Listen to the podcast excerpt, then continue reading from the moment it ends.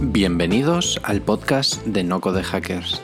En este podcast vamos a conocer a las personas que están detrás de los proyectos del no-code en la comunidad española.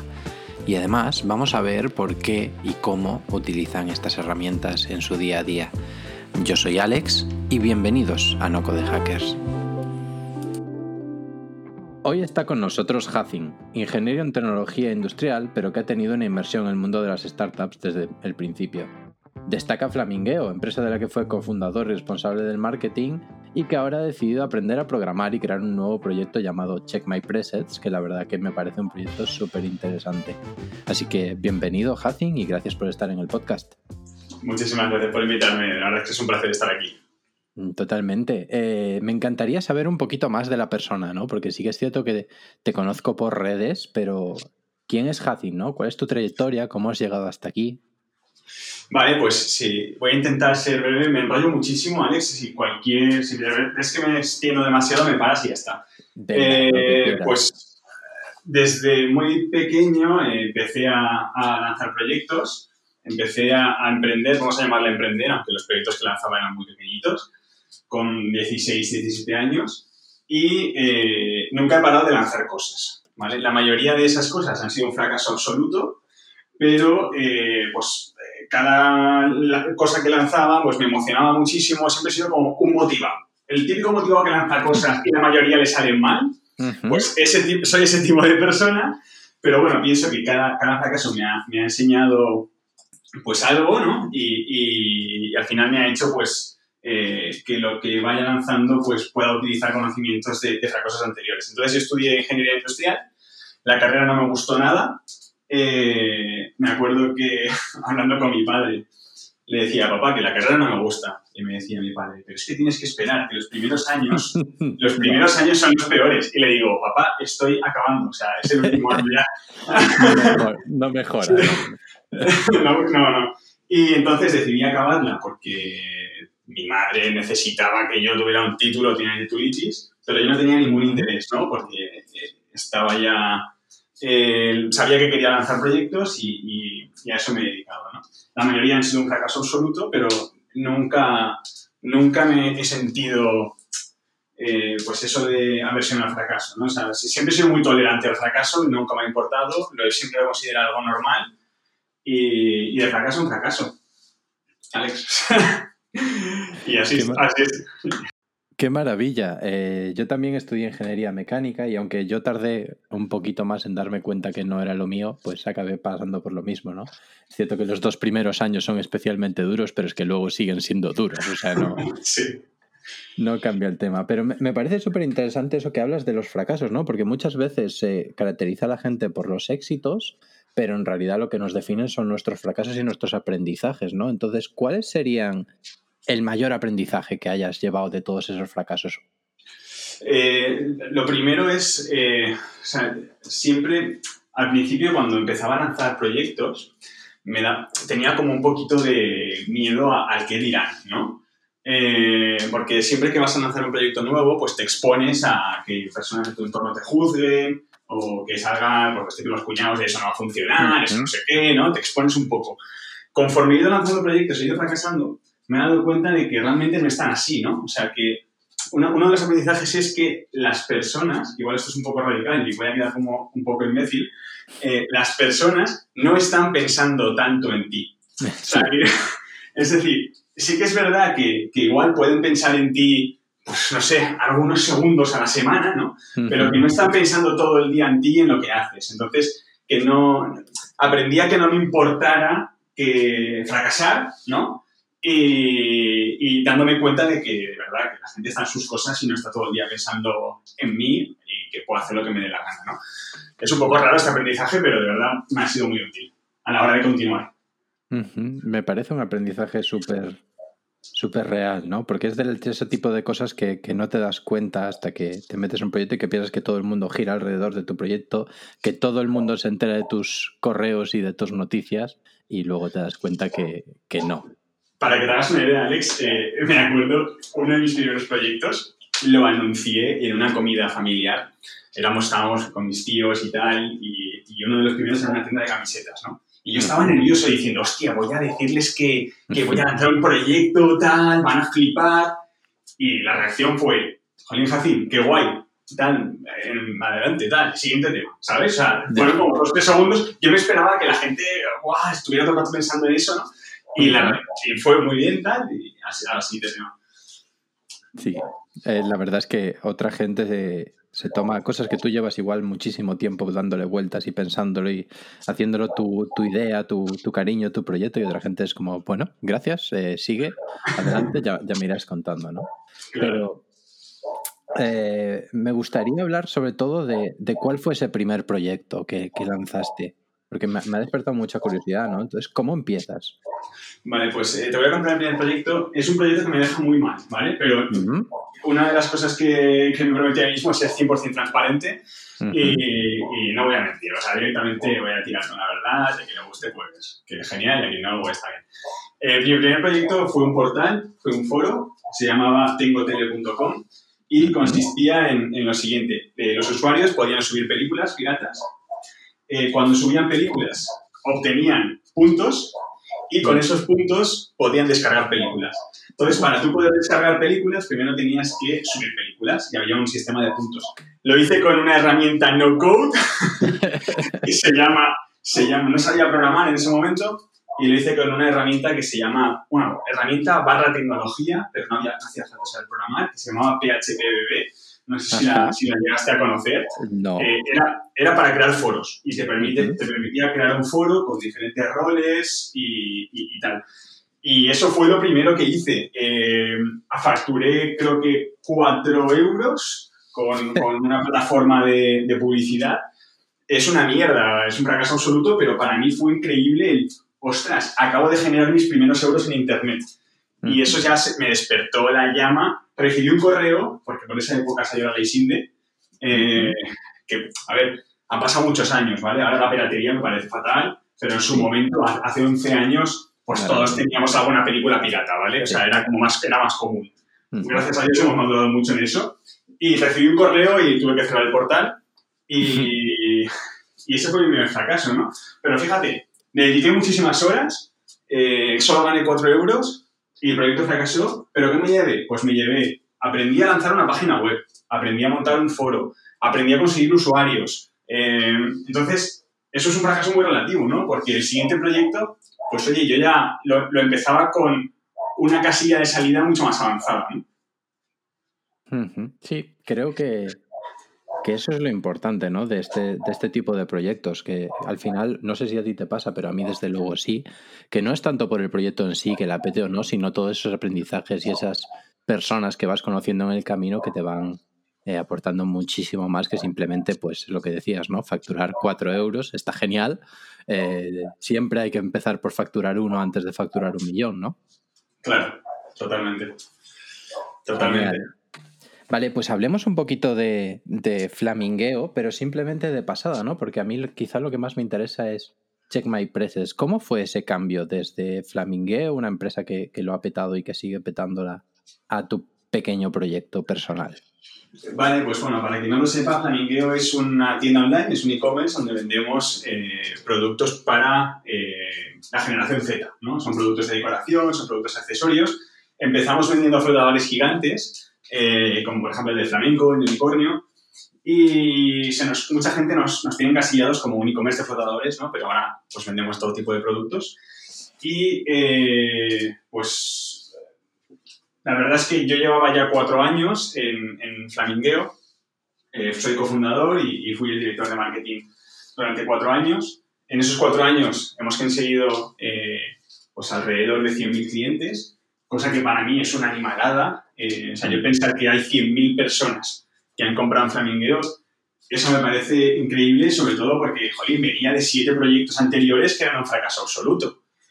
Eh, entonces, de repente cojo este Flamingueo y pasa esto y, fue para mí una, una, pasada, ¿no? Pero bueno, llevaba cuatro, cuatro años y al final soy una persona que le encanta lanzar cosas nuevas. Le tengo, o sea, creo que soy una persona que puede aportar más valor en las fases iniciales de un proyecto que cuando la empresa ya coge y es más madura, ¿no? Entonces Flamingueo llegó a un punto en el que ya era como un poquito más rutinario. Yo como director de marketing notaba que no podía aportar mucho más. Eh, y en ese momento, en mi equipo de marketing había una chica, bueno, hay una chica que se llama Diana Telecova y, yo veía que ella tenía muchísimo potencial y que, quizá lo podía hacer eh, incluso mejor que yo, ¿no? Y una de las cosas que, que he aprendido en Flamingo es que el ego es malísimo siempre. Eh, de hecho, pasé, una época con el ego altísimo y me tocaron la carita y luego aprendí mucho. Y entonces pensé, jolín, a mí me apetece montar un proyecto nuevo, de forma independiente. Hay una persona que puede sustituirme. Eh, pues voy a ello. Y, así fue. Y así fue. Qué interesante. ¿Y tenías claro que iba a ser Check My Presets o eso lo fuiste descubriendo? Eh, más o, sea, tenía, la idea de Check My Presets existía, tenía muchas más ideas, no me iba por una idea en concreto, pero la idea de Check My Presets sí que existía. Entonces, eh, había una cosa que yo tenía pendiente y era aprender a programar. yo sabía que me gustaba, pero no sabía programar. Yo sabía que me gustaba porque en la carrera de, no sé, me voy a inventar el número, pero igual tenemos 50 asignaturas en una carrera de 4 años. Eh, no sé cuántas son, ¿vale? 50 o 40. Solo me gustó una, que era eh, programación en C. Entonces ahí aprendí a programar en C, pero lo básico. Y luego pasaron, pasaron 7, 8 años y se me olvidó completamente todo, ¿no? Pero yo sabía que eso me gustaba y tenía el gusanillo. Además, en Flamingueo, eh, mi socio Pablo es, eh, es ingeniero y, y, y, hacía cosas de programación conmigo para lanzar acciones de marketing. Hemos lanzado muchas acciones de marketing en Flamingueo que tienen programación. Y yo lo veía y decía, qué pasada poder pensar algo, ejecutarlo y hacerlo tangible. O sea, ya no, yo, mucho, tiempo, mucho de mi tiempo en marketing era como, voy a pensar una campaña, pero el resultado es como difuso, ¿no? La campaña puede ir muy bien, puede ir muy mal, es ambiguo. Sin embargo, el programar o funciona o no funciona. No hay más, ¿no? Es tangible. Y, ahí encontré un curso, justo en el momento de mi salida de Flamingueo. Esto, bueno, esto estuvo un poco solapado, o sea, seguí, mis últimos meses en Flamingueo mientras hice un curso de Harvard, que es gratuito, que, que, se puede hacer en edx.org, se llama CS50. Me pareció una maravilla de curso, eh, se tarda más o menos tres meses en completarlo, y ahí aprendí las bases de la programación. Luego me hice un par de cursos más, me puse en modo friki, estábamos todos en cuarentena, tampoco se podía hacer mucho, y dedicaba prácticamente todo el día a, estudiar programación y, con eso me convertí en una especie de junior developer, ni mucho menos, eh, ni mucho menos un crack ni nada. Y entonces empecé a lanzar proyectos, pequeñitos, muy pequeños. Eh, sobre todo eran proyectos para Flamingo y luego los proyectos me daba cuenta de que, jolín, que podía hacer a nivel de programación uno un poco más complejo, uno un poco más complejo, hasta que de repente me di cuenta de que era capaz de ejecutar aquella idea que tenía de, de los presets, ¿no? Y mm. entonces fue cuando nació Checkmate Presets. Vale, pues vamos a, vamos a profundizar un poquito más en esa parte de, de aprender a programar, porque yo creo que hemos seguido trayectorias paralelas eh, que han divergido en un punto hacia el código y en mi caso hacia el no código. Eh, pero yo también tuve una asignatura de programación en la carrera.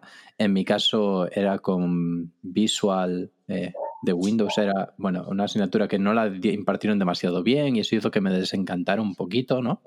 Pero es cierto que comentas que con el curso de CS50, que yo lo estoy haciendo ahora mismo en mis tratos libres y más que nada por, por cultura y por aprender un poquito más la base de, de qué es la programación, qué son los ordenadores, y sobre todo por ver al profesor que explica con una energía que es increíble, con una metodología didáctica eh, brutal y sobre todo que te hace entender eh, conceptos súper complejos de una manera súper sencilla, ¿no? Sí, para mí David es una inspiración como profesor, es una inspiración absoluta. Totalmente, entonces... Una vez que haces ese curso de, de CS50, ¿no? Que te dedica tres meses, eh, ¿por dónde continúas? ¿Qué, le recomendarías a la gente que continuara a partir de ese punto? Vale, depende, depende a lo que te quieras dedicar, ¿no? Porque a nivel programación, pues hay muchísimos sectores. Por decir algunos, está inteligencia artificial, está desarrollo web, está desarrollo móvil, está seguridad informática, está realidad virtual, hay muchísimos, ¿no? Eh, si lo que quieres es lanzar proyectos en Internet, lo que tiene más sentido es empezar en desarrollo web. Entonces, lo que tiene sentido para mí es hacer el curso de CS50, que eso te da la base, y luego una vez tienes esa base, pues ya puedes elegir sector. Si lo que quieres es lanzar proyectos, lo más inteligente es empezar por desarrollo web porque luego el salto al desarrollo móvil está muy hilado, tiene mucho sentido, es muy fácil ese paso y, te va a permitir lanzar proyectos. Por ejemplo, si te dedicas a la seguridad informática, pues como no trabajas en una empresa, no te va a permitir esos conocimientos igual emprender de la forma en la que estamos acostumbrados hoy en día de crear productos digitales, ¿no? Entonces, eh, mi siguiente paso fue, hice otro curso también de Harvard, que es CS50W, que es como especializado en desarrollo web, con, con, un, con un profesor que es súper joven, de verdad es insultante lo joven que es, eh, que se llama Brian, pero es buenísimo, ¿no? Y, y, eso ya, pues ahí, ahí te enseñan pues, lo que es el backend, te permiten hacer un backend, un frontend, y te, enseñan ya las partes más de desarrollo web. Y luego, el siguiente paso para mí fue aprender un framework. Una vez tenía la base de desarrollo web, decidí aprender React, que es eh, ahora mismo una popular. Y, y es, así fue, o sea, haciendo cursos y a la vez haciendo mini proyectos. Porque si haces el curso y no haces un proyecto en paralelo, es muy fácil que, que si no aplicas ese, ese conocimiento no, no, se te quede, ¿no? Siempre es recomendable pues, lanzar proyectos que los proyectos pueden ser pues una web súper sencilla, con, o sea, no tienen por qué ser gigantescas. Yo, por ejemplo, por poner algún ejemplo de proyectos que he lanzado, hay un proyecto que es una web, que es una calculadora, donde tú pones el dinero que quieres ganar y te dice eh, cuántos suscriptores tienes que conseguir en YouTube, o cuántos suscriptores tienes que conseguir en Twitch, o cuántas, lo que sea, ¿no? Y eso, pues al final programarlo me costó dos, tres horas, pero oye, ya es un proyecto, aunque sea un proyecto sencillo, ya es un proyecto, ya has aprendido algo, ¿no? Entonces coges toda esa experiencia de, aprender a programar por tu cuenta y esas ganas de lanzar un proyecto y lanzas Check My Presets. Eh, ¿Qué es Check My Presents? Vale, Check My Presets es una plataforma eh, que permite a creadores de contenido, sobre todo contenido de fotografía, eh, monetizar a través de la venta de productos digitales como pueden ser presets, que para quien no sepa lo que es un preset, es exactamente un filtro, ¿no? Eh, pueden vender eh, también cursos, por ejemplo, bueno, pueden, pueden listar sus cursos, o sea, es como una especie de portal donde el fotógrafo puede mostrar todos los productos digitales que tiene para, para facturar. Pero el, sin duda el producto eh, que representa por prácticamente todas las ventas son los presets, o sea que se podría decir que es una plataforma de venta de presets. Y un preset básicamente es los fotógrafos eh, pues muchas veces editan sus fotos y tocan muchos parámetros, ¿no? Eh, pues suben la exposición, bajan el contraste, y eh, si tuvieran que hacer eso en todas las fotos, se tiraría muchísimo tiempo, ¿no? Tienen mil fotos, tienen que tocar mil veces varios ajustes, es una animada de tiempo. Entonces, se guardan sus ajustes favoritos y luego se aplican automáticamente a las fotos, ¿no? Y ese archivo se llama preset, es lo que pueden vender en My Presets. Genial. ¿Y por qué va a vender un fotógrafo en Check My Presets y no montarse su propio sitio para venderlos? Porque, bueno, eh, realmente nosotros en, en Flamingueo vendimos presets, eh, tenemos en Flamingueo, es un Shopify, y eh, la idea de vender presets en Flamingueo, que es luego lo que provocó que yo tuviera la idea de Check My Presets, fue de Diana, y, básicamente dijo, oye, Diana es una chica que es, trabaja en Flamingueo y es rusa, y dijo, en Rusia se le están vendiendo mucho los presets. Y dijimos, vamos a hacer la prueba en Flamingo. En. ¿Qué hay que hacer para vender un preset en un Shopify? De entrada, Shopify está pensado para vender productos físicos. Esto ya es un producto digital. O sea, que ya tienes que investigar cómo se vende un producto digital en Shopify. Tienes que instalar una aplicación, tienes que tenerlo todo eh, como... Son pasos de dificultad extras, ¿no? Y luego encima, cuando tú subes el preset, en Shopify, ¿qué ves? Pues un archivo. Si quieres poder enseñar a la gente cómo se ve la foto antes, cómo se ve la foto después, con un slider y todo eso, ya tienes que, que os, una aplicación de un tercero que te va a costar un coste mensual o programarlo tú, que entonces necesitas un desarrollador. Eh, sí que es verdad que hay otras plataformas como por ejemplo Etsy, ¿no? Eh, también se utiliza mucho para vender presets. Todas esas son plataformas horizontales. Igual te valen para vender un preset que te valen para vender un libro. ¿Qué ocurre? Que yo creo que cada producto digital, su venta es un mundo. Entonces, si quieres vender un preset bien, pues si, por ejemplo, en tema de presets yo pienso cosas para vender un preset bien. Le enseño el antes y el después. Cuando alguien compra, ve un tutorial de cómo se instala un preset. La atención al cliente está enfocada en presets. Entonces, todo gira en torno a un producto concreto. Y de esta forma puedes aportar mucho más valor al usuario final. Me parece me parece totalmente correcto. Yo en mi época de, fotógrafo, precisamente, bueno, tenía mi cierto odio con los packs de presets que te vendían a precios descabellados. Y creo que precisamente otras de las ventajas es precisamente, oye, eh, voy a probar cómo queda mi fotografía, porque luego compro un preset y queda totalmente distinto cuando lo aplico yo. Eh, y encima te lo voy a comprar pues por un euro que quiero ese preset, no 200 a 50 euros que no me hacen falta, ¿no? Totalmente. De hecho, otra de las lo normal antes era vender packs, ¿no? Lo, bien has dicho, de, 30, 40, 50 presets. Y en Checkmate Presets todos los presets se venden de forma individual. O sea, tú puedes comprar un único preset porque entiendo que igual a ti te gusta mucho un, preset de, de, un fotógrafo, pero no te gusta otro. Es como, como antes la gente compraba CDs y te obligaban a comprar 20 canciones. Y no había otra forma. Si te gustaba una canción, tenías que comprar 19 más que igual te, te parecían una mierda. Eh, pues esta es un poquito la misma filosofía, ¿no? Y vamos a hablar de cómo ha ido evolucionando, ¿no? Porque te gusta mucho lanzar, pero yo creo que una de las partes más complejas a la hora de lanzar productos digitales es la constancia de seguir y la de ir iterando con el feedback de los clientes, ¿no? Entonces, eh, ¿en qué ha cambiado Check My Presets desde que lo lanzaste? Vale, pues eh, ha cambiado un montón de cosas. Sobre todo, lo que estoy haciendo ahora es intento hablar muchísimo con los creadores eh, eh, entonces soy muy consciente de los problemas que tiene la plataforma y intento todo el rato... Un, segundo, vale. ¿Se me oye bien, no, Alex? Sí, sí, sí. Vale, intento todo el rato estar como pendiente de, qué necesidades tienen los creadores, hablando con ellos para ir iterando todo el rato el producto, ¿no? Eh, viendo también los usuarios que compran presets, qué es lo que necesitan, que, por ejemplo, un usuario me decía, oye, es que eh, no sé cómo se instalan los presets. Vale, no te preocupes. ¿Esa pregunta me ha salido más de dos veces? Sí, ha salido más de dos veces. Por lo tanto, cada vez que se compre un preset, voy a poner un tutorial de cómo se instalan. Eh, o sea, todo el rato y cambiando el producto en base a, lo que los, problemas de los clientes. No la opinión de la gente, que también eh, podía pues preguntar a alguien, ¿tú cómo harías esto o lo otro? Y, en, base a, opinión cambiar el producto, me parece más interesante eh, iterarlo en función de la gente que paga, ¿no? Si pagas, entonces tu opinión es mucho más válida, eh, o si estás utilizando la plataforma, entonces tu opinión es mucho más válida, y ahí eh, pues ir escuchándolos y, cambiando el producto.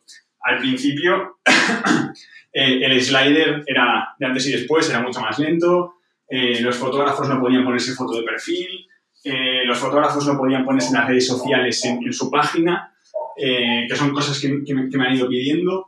Entonces, es todo el rato intentar mejorar un poquito la plataforma para, satisfacer mejor al creador.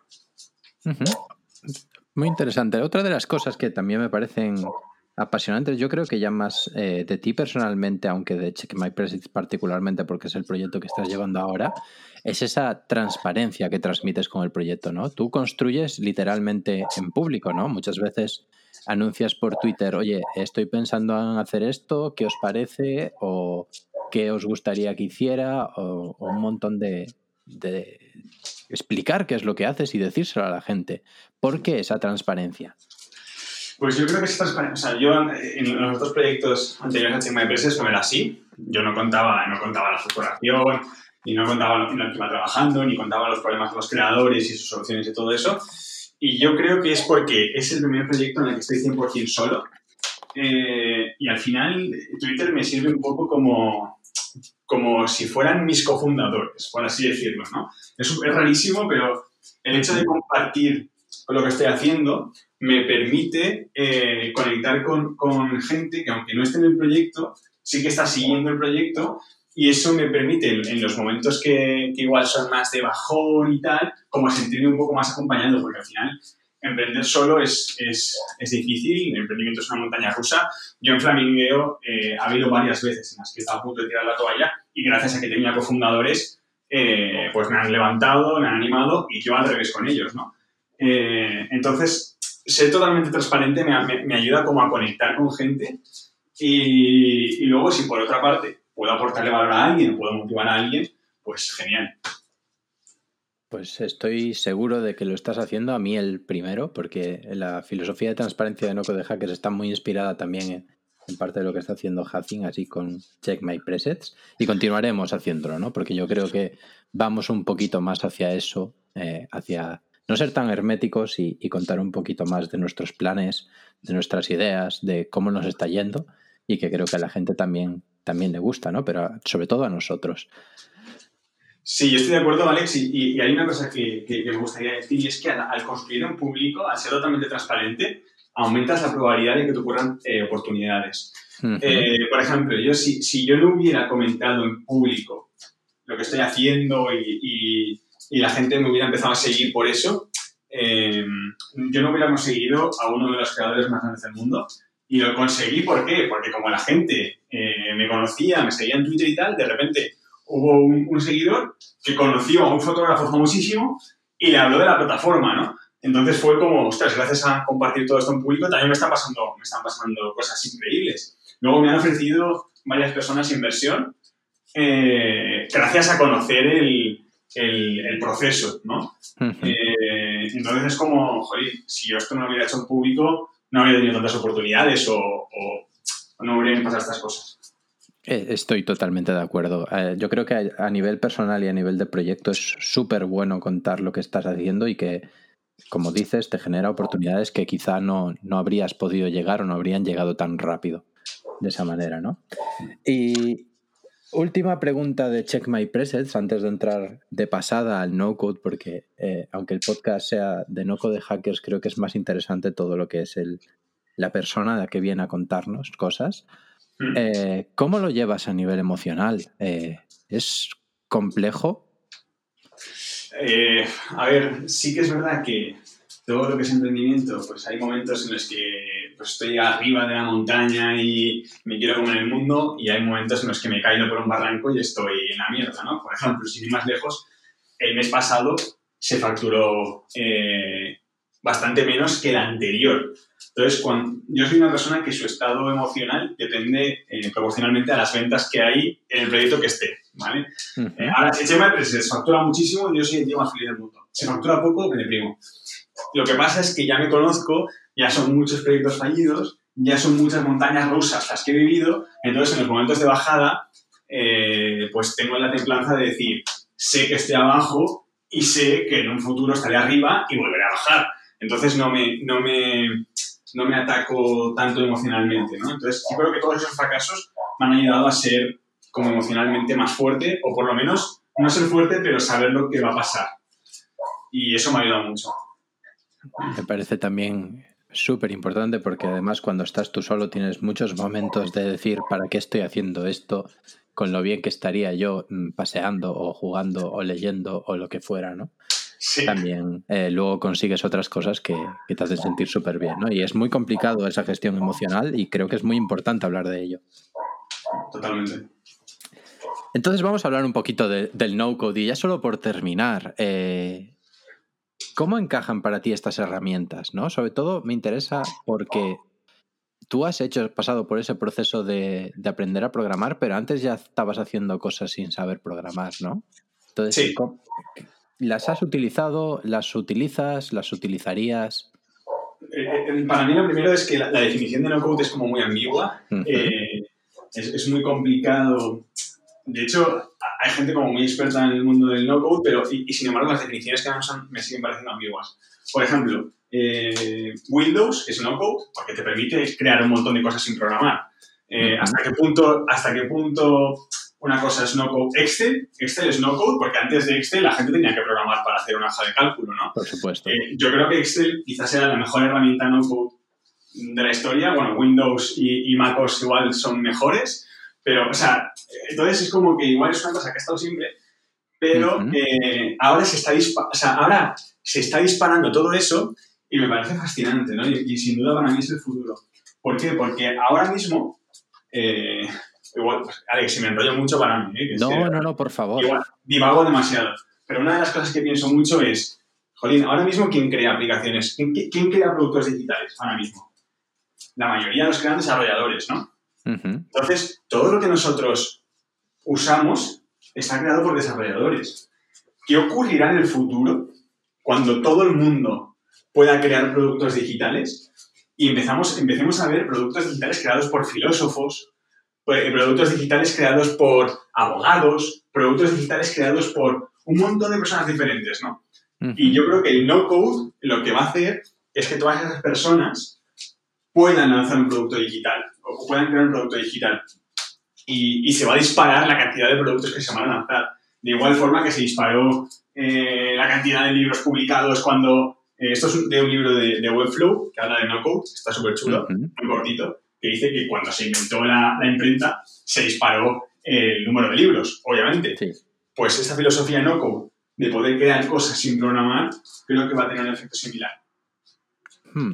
Creo que estoy totalmente de acuerdo y justo estaba leyendo uno de los libros que, más me han marcado quizá de, los últimos tiempos de Irene Vallejo, que es cierto que la imprenta revolucionó muchísimo, pero antes de la imprenta la primera tecnología que llegó era el alfabeto. Y el alfabeto supuso una, un cambio en la sociedad brutal porque el poder pasaba de estar en, en la gente que tenía riqueza, la gente que tenía conocimiento, la gente que tenía ese tiempo, podía llegar a muchísima más gente. Y eso nos modificó como sociedad y nos ha ido evolucionando con el tiempo. Entonces yo creo que el, no-code quizás sea culpa nuestra también por hablar de no-code y quizás estaría mejor hablar de programación visual, ¿no? No deja de ser una abstracción más eh, de la programación. Al final todo es código, todo es binario, todo está hecho de una manera u otra, pero creo que has dado una clave ahí con que más gente puede eh, resolverse sus problemas y resolverlos con, con productos digitales, ¿no? Entonces, había un... Perdón. No, no, ti, por favor. Eh, tengo una, bueno, eh, lo conocemos, eh, Paco Presencia es amigo mío de, de, la carrera. él es desarrollador y muy bueno, ¿vale? Es de, para mí de los mejores desarrolladores que hay, tampoco conozco muchos, pero estoy seguro de que es de los mejores del mundo. me contaba que antes, cuando la gente empezó a programar en C, en lugar de en Assembly, se les decía, no sois programadores, porque no estáis, programando, estáis usando un lenguaje llamado C. Para, que, para la gente que no escuche y no lo sepa, C es un lenguaje que hoy en día se considera difícil. Eh, y un programador de C hoy en día es un crack, ¿no? Pero cuando salió C era como, eso no es programar. Luego se inventaron un lenguaje llamado Python y los desarrolladores de C decían, eso, no eso es alto nivel, eso no es programar usan Python. ¿Python qué va a ser programa? Eh, y ahora que salen herramientas nuevas como, como pueden ser pues, todas estas, todas estas suite de herramientas no code, pues eso se está diciendo que no es programar. Yo creo que sí que lo es. Al final es una abstracción más y es lo que tú has dicho, programación visual. De igual que, que al final usar un Excel, hacer cálculos en Excel también es programar. Lo que pasa es que la, abstracción es tan de alto nivel que, que, parece que no lo es, pero sigue ¿Y, crees que tener esa base de programación puede ser beneficioso para utilizar todo este tipo de herramientas sin código? Eh, para mí sí, o sea, para mí totalmente. De hecho, opino que los más beneficiados de, de, no-code van a ser los desarrolladores, porque hay muchísimas cosas que van a mejorar mucho su trabajo. Eh, y para lanzar un proyecto incipiente, un proyecto inicial, creo que juntar el no-code más el code ¿vale?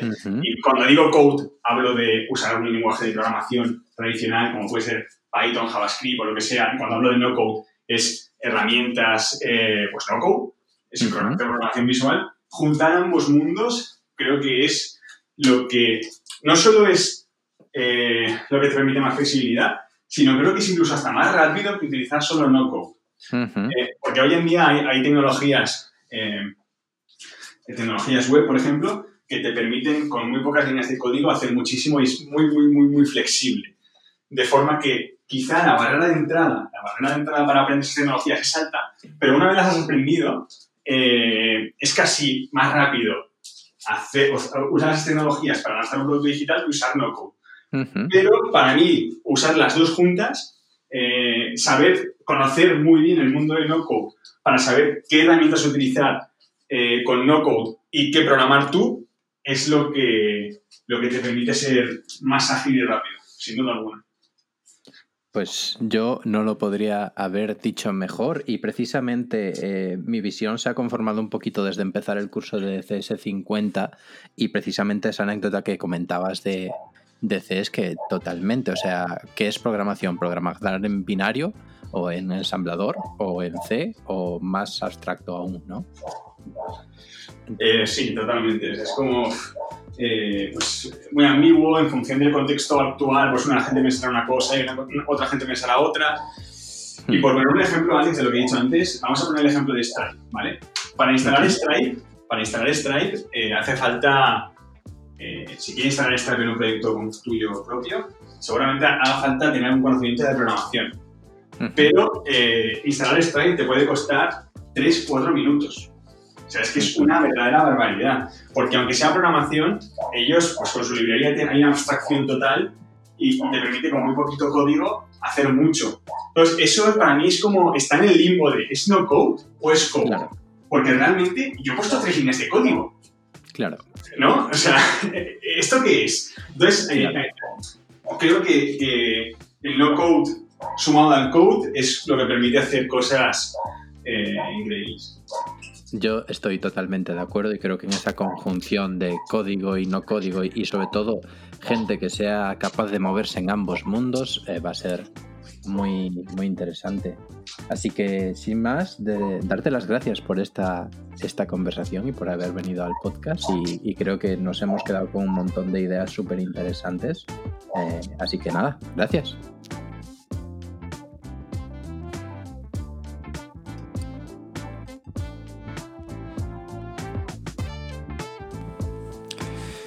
Hasta aquí el episodio de hoy del podcast de Noco de Hackers. Te recuerdo que puedes buscar toda la información sobre el proyecto en la web de nocodehackers.es y que te puedes enterar de todas las noticias del sector del no-code cada semana en tu correo a través de la newsletter. Si te ha gustado el episodio, lo que más me ayuda es que lo compartas con tus amigos, conocidos o mediante tus redes sociales para que así pueda llegar a más gente. Muchas gracias por escuchar este episodio y nos vemos en los siguientes.